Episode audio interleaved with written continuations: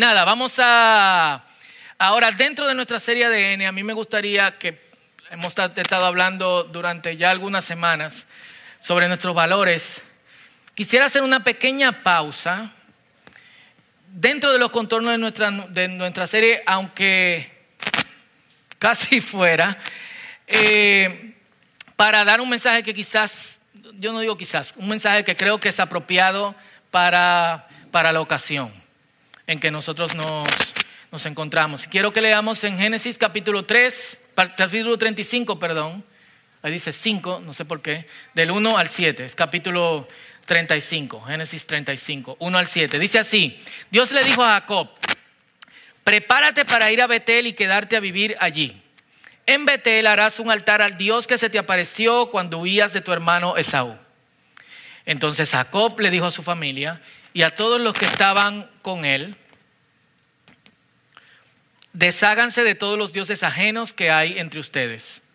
Purifíquense y cámbiense de ropa y preparémonos para ir a Betel. Y allí haré un altar al Dios que me respondió en el día de mi angustia y que me ha acompañado por donde quiera que he andado. Ellos le entregaron a Jacob todos los dioses ajenos que había en su poder y los aretes que llevaban en las orejas. Y Jacob y Jacob los enterró bajo la encina que estaba cerca de Siquem. Cuando salieron, el terror de Dios cayó sobre las ciudades de los alrededores y nadie persiguió a los hijos de Jacob. Jacob y todo el pueblo que estaba con él llegaron a Luz, es decir, a Betel, ciudad que estaba en la tierra de Canaán, y allí Jacob edificó un altar y a ese lugar lo llamó El Betel, significa Dios de Betel porque allí se le había aparecido Dios cuando huía de su hermano. Amén. Señor, háblanos por tu palabra. Gracias, en el nombre de Jesús. Amén. Miren, en la Biblia hay una gran diferencia entre las buenas y las malas transiciones. Una sola diferencia. Y esa diferencia es el trabajo del Espíritu Santo. Y obviamente junto a eso, y yo diría que como parte de eso, por eso dije una sola gran diferencia, la disposición de los hombres y mujeres de Dios a obedecer, dejarse usar, guiar por el Espíritu eh, de Dios. Y yo creo que el pasaje de hoy nos ayuda a ponernos en contexto mientras vamos a nuestra próxima etapa, a donde Dios quiere que nosotros, que nosotros vayamos como iglesia y como comunidad de fe, en donde nos toca, como cada proceso en la vida y como cada lugar que nosotros como comunidad de fe hemos estado, construir un altar al Señor. Eh, y eso es algo distintivo de todas las personas que tenían una conexión profunda con el Señor en las escrituras. Donde quiera que iban, y en ese tiempo no necesariamente había una religión organizada, donde quiera que iban, construían un altar al Señor. Este es el lugar en donde yo voy a... Eh, adorar al Señor. Que como paréntesis dentro de este mismo mensaje se puede trasladar a nuestras experiencias laborales, se puede trabajar a nuestras experiencias de, estudio, se puede eh, eh, transportar a nuestras experiencias también cuando nos, nos movemos de, lugar, construir allí un espacio en donde nosotros adoremos y donde nosotros seamos imitadores de Dios, reflejemos. Eh, a Dios y que la comunidad sea un espacio en donde ese fuego se, vaya calentando y se siga eh, eh, propagando. Porque como comunidad de fe quien manda es Dios, no nadie. Y eso es tan contracultura en el mundo eclesial, tan contracultura, porque dentro de, ese mundo eclesial y quizá ustedes no se dan cuenta o quizás algunos en cierto modo que vienen de culturas así o que quizás no han asumido todo el ADN que nosotros tenemos como comunidad dentro, de, dentro del círculo, dentro del mundo eclesial las comunidades de fe son propiedades de los pastores, que son como caciques, como emperadores, como reyes, de alguna otra manera. El viernes en Guatemala eh, yo estaba, eh, eh, me tomé un cafecito con un amigo, nos conocimos por, redes sociales hace años, y él era pastor de jóvenes de una de las iglesias más grandes de Guatemala. Esta iglesia tendrá casi 40 mil eh, miembros en un solo campus. Tienen diferentes, diferentes campus. Y ha pasado por diferentes procesos con el pastor principal. Primero el pastor principal tenía una familia paralela que nadie sabía, se le descubrió una niña de, eh, de 12 años. Su hijo asume como, como pastor, este hombre lo ponen de vacaciones por unos meses, vuelve de sombra de hijo y hace unos meses el hijo renuncia porque este pastor, su secretaria la, eh, lo denunció ante la justicia por acoso sexual. Se descubre que, tiene acoso, que hay acoso sexual, pero cuando el hijo lo confronta, él dice, yo no me voy de aquí, esta iglesia la planté yo. De aquí nadie me mueve. Y el equipo pastoral le pidió al hijo que renunciara y a él le dio unas vacaciones de seis meses. Cuando el hombre regresa de los seis meses, se para frente a la congregación, mi amigo todavía era parte, después de ese mensaje renunció, y dice, Dios le bendiga a todos hermanos, me ha hecho mucha falta estar con ustedes, le pido perdón. Tres puntos, todo el mundo pensó que iba a pedir perdón por lo que hizo, pero dijo, le pido perdón por haberlos privado estos seis meses de que escuchen la palabra de Dios de mi boca. todo el mundo estaba esperando, como dice Ezra, todo el mundo estaba esperando que él se riera o algo. Lo dijo muy en serio. Y gracias a Dios no es nuestro caso, pero es muy importante que asumamos que aquí el jefe, el cacique, el dueño de la iglesia, el emperador, el rey, el presidente, el gran mandón, como dicen los indígenas, es Dios. Punto. Y él ha dicho, yo edifico mi iglesia. Él fue que lo dijo. Aquí no soy yo, ni soy otros, es Dios. Y Jacob reconoció eso todo el camino de su vida desde el momento en que salió asustado de su casa porque su hermano le dijo, desde que papá y mamá se mueran te voy a matar. Yo me imagino a Saúl que hablaba así porque era como, perdón con mis hermanos de Santiago, ese español es legal, tranquilos, tranquilos. Hey, Jonathan, te quiero. Eh, ninguno sale ahí, gracias a Dios. Eh, te voy a matar. Eh, hasta el punto en donde encuentra que ya se ha reconciliado con su hermano y han hecho las paces, ya no tiene que seguir huyendo. Se ha manejado con su suegro, que también le dijo, viejo, ¿qué hiciste? ¿Por qué te fuiste de mi casa de la manera que sea? Hizo las paces con él. Y con todo lo que estaban alrededor de él, Dios lo llevó en tranquilidad y lo protegió durante todo el camino. Y ha tenido que enfrentar a los habitantes de la tierra, se ha visto en escasez, ahora tiene abundancia, tiene hijos y regresa donde Dios le dijo que tenía que regresar porque era la promesa de Dios. En todo esto, en lo que Jacob se, se, mueve, se mueve dentro de las promesas de Dios para él. La primera vez que tiene un encuentro con Dios es en ese mismo lugar que luego llama, llama Betel. Y lo leemos en, en, Génesis capítulo 28, el contexto está entre los versículos 10 y versículo 17, Dios le dice, yo voy a estar contigo durante todo este camino. Y yo te voy a proteger donde quiera que tú vayas. Y llegará el día en que te traeré de regreso a esta tierra. Y no te dejaré hasta que haya terminado de darte todo lo que te he prometido. Esa fue la promesa de Dios. Ahora, dentro de las promesas de Dios también viene un proceso. Y muchas veces las cosas en nuestra vida no se cumplen porque no respetamos el proceso.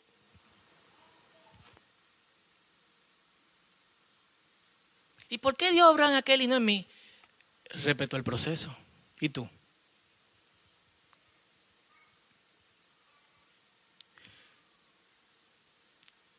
Dios no hace nada con llevarte de aquí a allí si tú eres la misma persona que eras aquí. Y no te va a llevar ahí. Porque antes de llevarte ahí, tiene que transformarte. Por eso no hay brincos. Por eso Dios no te dice incluso cómo va a ser el proceso ni cómo va a ser tu futuro. Sino que te dice, en el futuro te pasará esto. Yo estoy contigo, tranquilo. ¿Por qué? Porque nosotros somos expertos en dañar procesos y en brincar eh, y en buscar atajos. Desde que vemos un tapón, ¿qué es lo primero que tú estás pensando? Waze. Y todito nosotros estamos con ese Waze ahí espiritual en el carro. Recalculeren, recalculeren, recalculeren. O la gallega, como dice Noelia, recalculando. A unos metros se encuentra la calle. Y Dios no quiere eso para ti. Probablemente el tapón es porque Dios quiere que tú pares, que tú frenes. Y finalmente Jacob lo, lo, entendió. Porque él era de esa persona que también brincaba proceso. Y hay algo importante que nosotros vemos dentro de este pasaje que me llama mucho la atención. Dios nos salva y nos protege, no solamente en el sentido espiritual, sino también en el sentido físico. Nuestras vidas están seguras en Dios. Como dicen múltiples pasajes dentro de las escrituras. Eh, Salmo 14, 6, el Salmo de las abuelitas, el Salmo 91, Salmo 16, 5, Segunda de Tesalonicenses 3, 3, Mateo capítulo 28, donde Jesús le dice, yo voy a estar con ustedes hasta el fin. Dios está con nosotros. Y eso no es solamente para asegurar nuestra, nuestro bienestar espiritual y nuestro bienestar interno sino también para asegurar nuestro bienestar físico, nuestro bienestar económico, aunque los parámetros de bienestar económico y de, que, de Dios son muy diferentes a los parámetros de bienestar económico de nosotros, aclaro. Nuestro bienestar laboral. Y si tú haces un análisis de tu vida, tú te vas a dar cuenta que Dios te ha librado de gente desgraciada, de la olla, de enfermedad, de, de procesos complicados. Él ha estado de peligro de muerte. Dios ha estado ahí. Y nuestra fe tiene que estar alimentada por eso. Tu, tu, vida de creyente no puede estar alimentada por la duda, sino tiene que estar alimentada por la fe. Y la fe tiene que estar alimentada por lo siguiente, Dios está conmigo. ¿Cuántos dicen amén? Amén. Y si Dios está contigo, ¿a qué tú le tienes miedo? No hay vaina que quillaba más Jesús que cuando a los discípulos le faltaba la fe. Y está esa historia en el barco donde Jesús está durmiendo y los discípulos están ahí como que llegó el ciclón y ¡Guay, no morimos! ¡Jesús, despiértate! ¡Cuidado de nosotros! ¡Cállate! Mar y, olas y viento. Y con esa misma voz le dijo, Dios, hasta, Dios, ¿hasta cuándo yo voy a estar con esta gente? Y se inventó una palabra, o sea, hay una palabra en griego que solamente está en el Nuevo Testamento, oligopistos, pequeños de fe. Entonces, si Jesús está ahí, ¿cuál es tu miedo? La gente no se sube a montaña rusa para tener la misma sensación de, los volcanes y de la, eh, del huracán y de la cuestión. Y a algunos no les gusta, pero disfrútalo.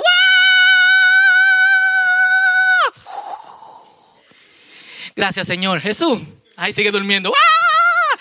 Disfruta eso. Y es precisamente lo que señala Jacob. Señores, otra travesía. Vamos, vamos a movernos de aquí. Pero vamos a, vamos construirle un altar al Señor porque ese Señor me respondió desde el día en que yo salí hasta aquí y me protegió. Vamos a serle fiel a Él. Y estas son las condiciones. Vamos a deshacernos de los ídolos ajenos. Vamos a purificarnos y a cambiarnos para entonces iniciar el camino. Y hay algo interesante eh, aquí. Jacob no le dijo a su gente, entréguenme los ídolos, sino desháganse de ellos. Pero en un acto quizá de confesión o de dar cuentas, cada uno de ellos dijeron, mira, toma, toma, toma. Porque entendían que si íbamos a seguir adelante había que purificar el campamento de ídolos.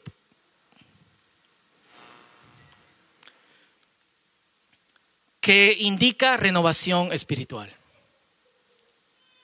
No hay renovación espiritual sin arrepentimiento y sin entrega de nuestros ídolos.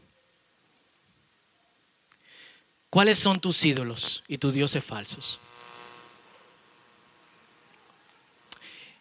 Y específicamente la gente del círculo, esto es crucial para que nosotros sigamos caminando en la dirección en que Dios quiere que nosotros caminemos. Y hemos hablado en múltiples ocasiones sobre ídolos. Yo quiero que nos enfoquemos en un sentido en el que quizás no hemos hablado, y es el ídolo de nuestro carácter. Es el ídolo de las cosas que nosotros justificamos delante de Dios, pero no queremos cambiar. Si vamos a movernos a donde Dios quiere llevarnos, tenemos que arrepentirnos hoy. No podemos seguir así.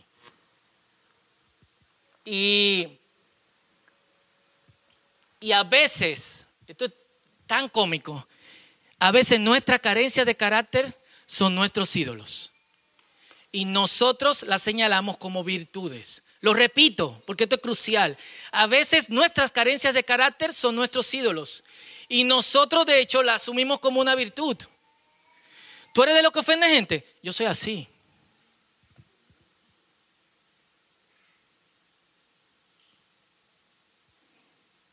¿Tú eres de lo que ve porno? Bástate mi gracia porque mi poder se, perfecciona en las debilidades. ¿Tú has escuchado ese versículo? Es la voz del diablo, no de Dios, ahí. Dios no puede mantenerte en una debilidad de la que Él dice no entrarán al reino de los cielos. Hay debilidades y hay debilidades. Cool. Y no sé cuántas otras carencias de carácter que nosotros tenemos que pudiésemos de alguna u otra forma eh, mencionar y que realmente hemos dicho, ya yo soy así. Yo creo que yo soy así en la pared más grande entre tú y lo que Dios quiere hacer con tu vida. ¿Por qué? Porque él dice, si alguno quiere venir detrás de mí, niéguese a sí mismo. Yo soy así, ya no es la excusa. ¿Cuánto dicen amén? No es la excusa. Lo siento. Y no solamente perjudica nuestras dinámicas de, comunidad, sino que te perjudica a ti.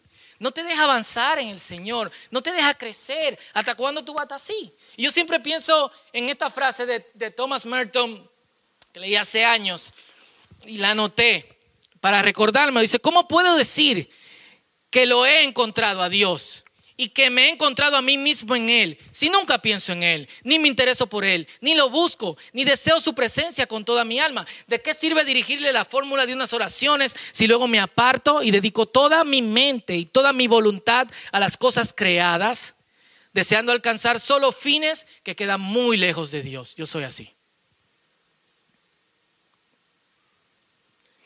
Y me llamó mucho, mucho la atención esta semana cuando estábamos trabajando. En Guatemala trabajamos con tres grupos de, lenguas. Zipacapense, por Zipacapa, una región en, Guatemala, y Chiles y Mam.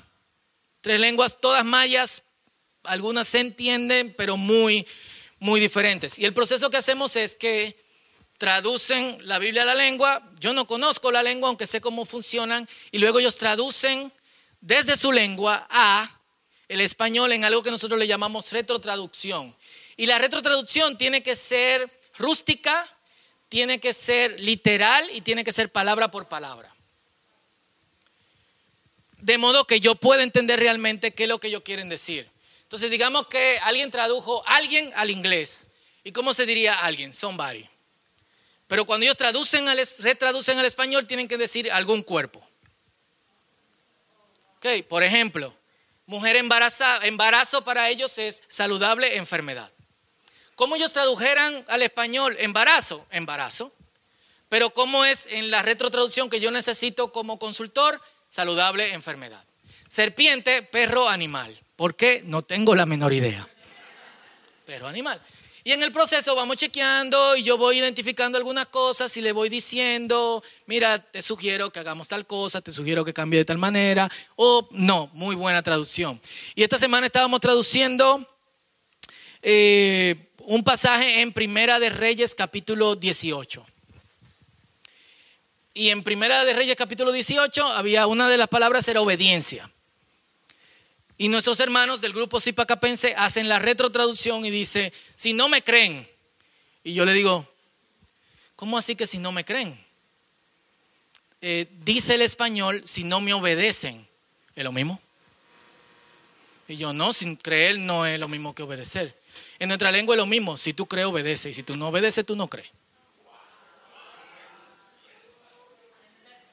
Y dije, ¿ya? Oremos. Lo mismo. Fue como, yo, wow, está muy bien, hermano. ¿Cómo ustedes tradujeran creer la misma palabra? ¿Y cómo ustedes tradujeran obedecer la misma palabra? Y creo que es un gran mensaje para todos nosotros. En donde tenemos una palabra para creer y una palabra para obedecer. Hay gente que cree y no obedece. Cree. No sé. Y y todos de alguna otra manera queremos paz, queremos gracia, queremos un tiempo de tranquilidad, queremos crecer en el Señor. Miren, antes de un tiempo de paz y de un tiempo de gracia, siempre hay arrepentimiento. Siempre.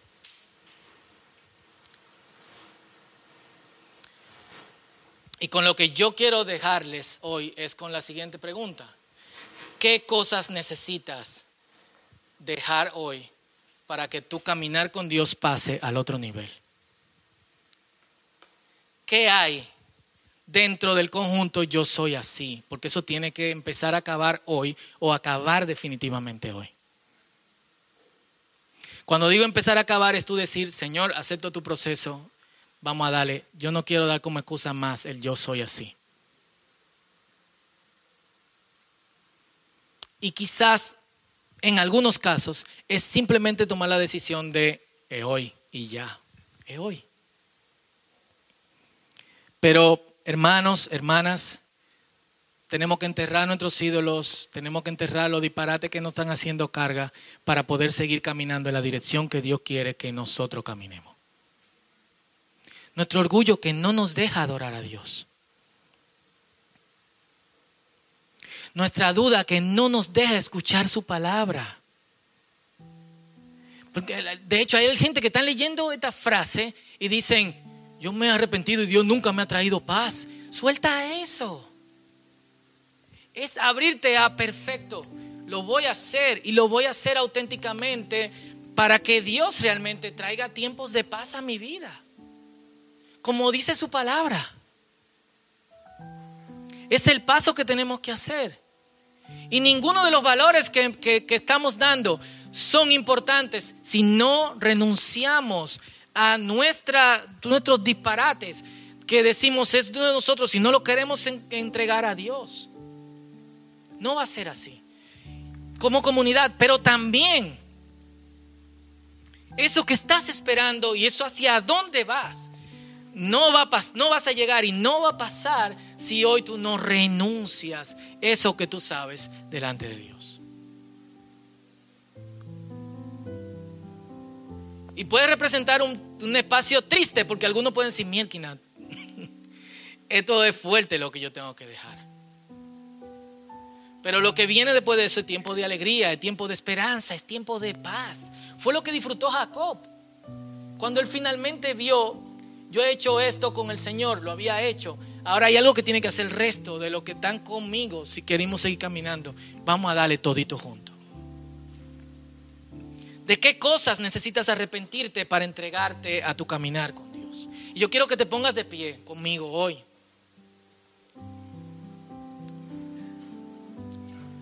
Y no dejemos esto en el aire.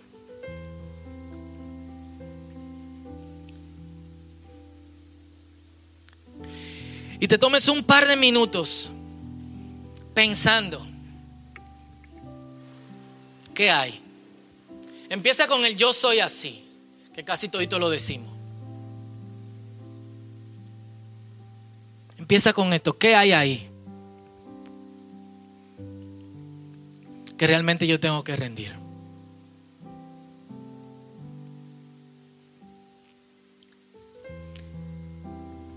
Los pecados ocultos, hermanos. Vamos a soltar eso. Y hoy no solamente vamos a arrepentirnos, vamos a buscar cómo confesarlos. Vamos a buscar a quién decirlo para que ore con nosotros y podamos caminar en frescura nuevamente. Esto requiere obviamente un tiempo de reflexión Vamos a hacerlo. Pero vamos a tomarnos ese tiempo y vamos a darle como comunidad todo lo que el Señor pide de nosotros. Vamos a creer, obedecer. Vamos a inventarnos esa como una sola palabra, creer, obedecer. Y no vamos a desconectarla. Yo le creo a Dios para mi vida. Yo voy a vivir como Él quiere que yo viva. Yo voy a fijarme en las pisadas de Jesús. Cuando mi mente se vaya volando, yo voy a, buscar cómo reenfocarme y pensar en que camino con el Maestro y le sigo y quiero vivir como Él. ¿Cuántos dicen amén? Así que tómate un tiempecito de reflexión y luego yo quiero que, que oremos juntos y que renunciemos de verdad a lo que nos está pesando. Amén. Este es tu tiempo con Dios.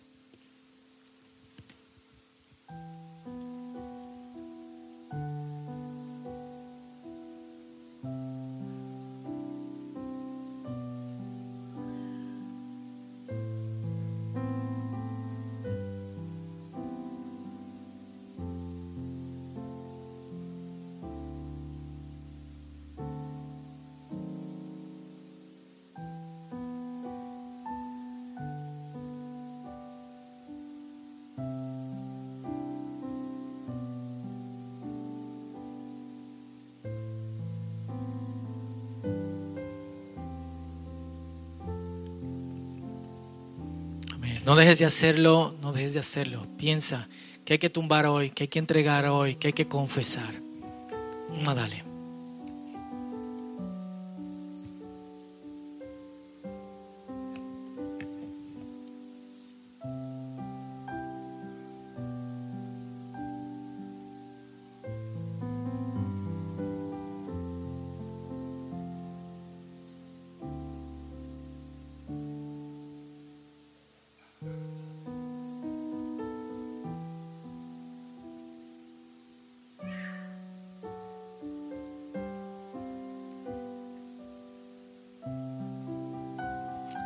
Gracias, Señor, gracias. Vamos a orar juntos y, realmente yo tenía mi duda de si hacemos esto, pero si alguno quiere hacer ese acto público, puede pasar aquí al frente. Eh, simplemente vamos a orar juntos, pero eso le hace saber a todos nosotros que tú estás entregando algo, si tú quieres. Puedes pasar y voy a dejar ese tiempo libre para quien quiera hacerlo. Y yo entiendo que todos tenemos algo de que, que soltar, que derribar de qué arrepentirnos, qué confesar, alguna de esas cosas o quizás o quizás todas y luego oramos juntos. Amén. Pero que, que, lo que hagamos hoy sea de verdad y que nuestro gran testigo sea, sea Dios. Este espacio está abierto. Amén.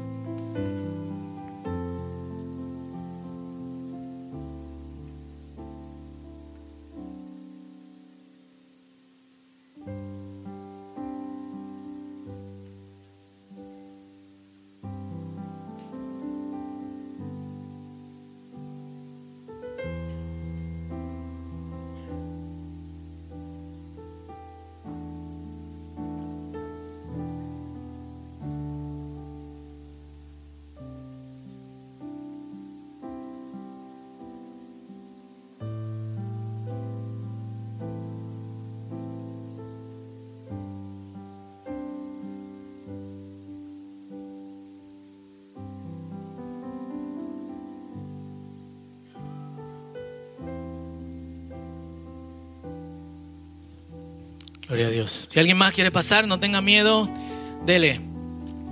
Vamos a orar juntos y, amén. Si quieres hacerlo público delante de otros y también delante de Dios, pero todos, por favor, vamos a caminar con sin peso hacia Jesús. Amén. Voy a dejar un tiempecito más si alguien más se quiere acercar. Y luego cerramos orando todos juntos. Amén.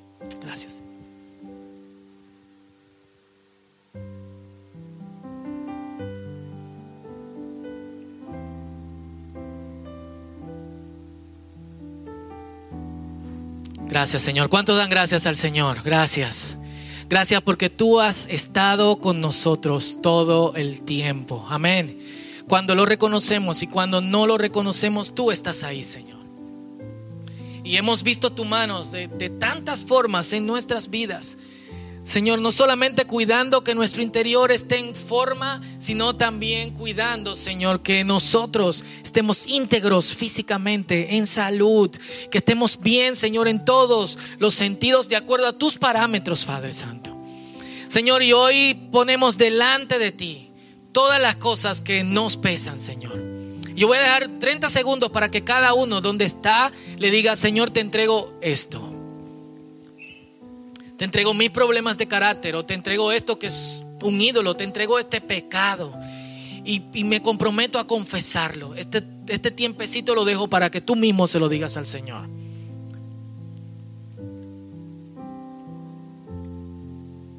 Gracias Señor.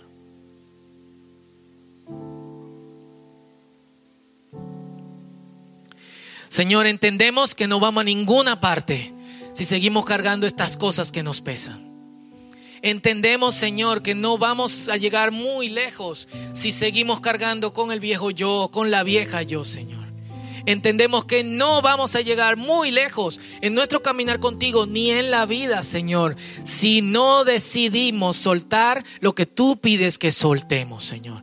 Y hoy todos nosotros lo dejamos delante de ti, Señor. Algunos alegres, liberados, otros con tristeza. Yo te pido que los que tienen un corazón triste porque están dejando esto hoy, tú los llenes de alegría, Padre Santo. Porque practicar tu voluntad, dice que, tu voluntad es buena, agradable y perfecta. Lo que más debe llenarlo de satisfacción es estoy haciendo lo que Dios le agrada, Señor. Y te pido que tú lo llenes de felicidad por el poder de tu Espíritu Santo. Que no sientan que están dejando algo muy de ellos, sino que sienten que están caminando a quien realmente son en tu nombre, a lo que tú has creado, a lo que tú has hecho, a lo que tú quieres para nuestras vidas, Señor. Y hoy decimos que se vaya tu, nuestra voluntad, que venga tu voluntad, Señor, en el nombre de Jesús. Gracias, Padre. En el nombre de Jesús. Amén y amén. Dale un aplauso al Señor. Pueden sentarse, regresar a sus asientos. Dáselo fuerte al Señor. Aleluya. Y bueno, hermanos, he estado en esta en el círculo en alguna posición de liderazgo 23 años de mi 44 años, más de la mitad de mi vida. Y a tiempo completo, 18 años de esos 23 años. Eh, y solamente nos estamos moviendo a lo que Dios quiere, no de aquí, sino de lo, a lo que Dios quiere, porque Dios lo quiere. Y aceptando eh, su llamado. Lo, lo mejor de mi vida ha estado aquí, seguiré estando aquí, aunque desde otro desde otro llamado y les agradezco a todos por la confianza que todos estos años eh, tuvieron en mí, en mi familia, en mi persona. Eh, y espero que sigamos siendo amigos y hermanos. Dios le bendiga. Vamos a adorar al Señor.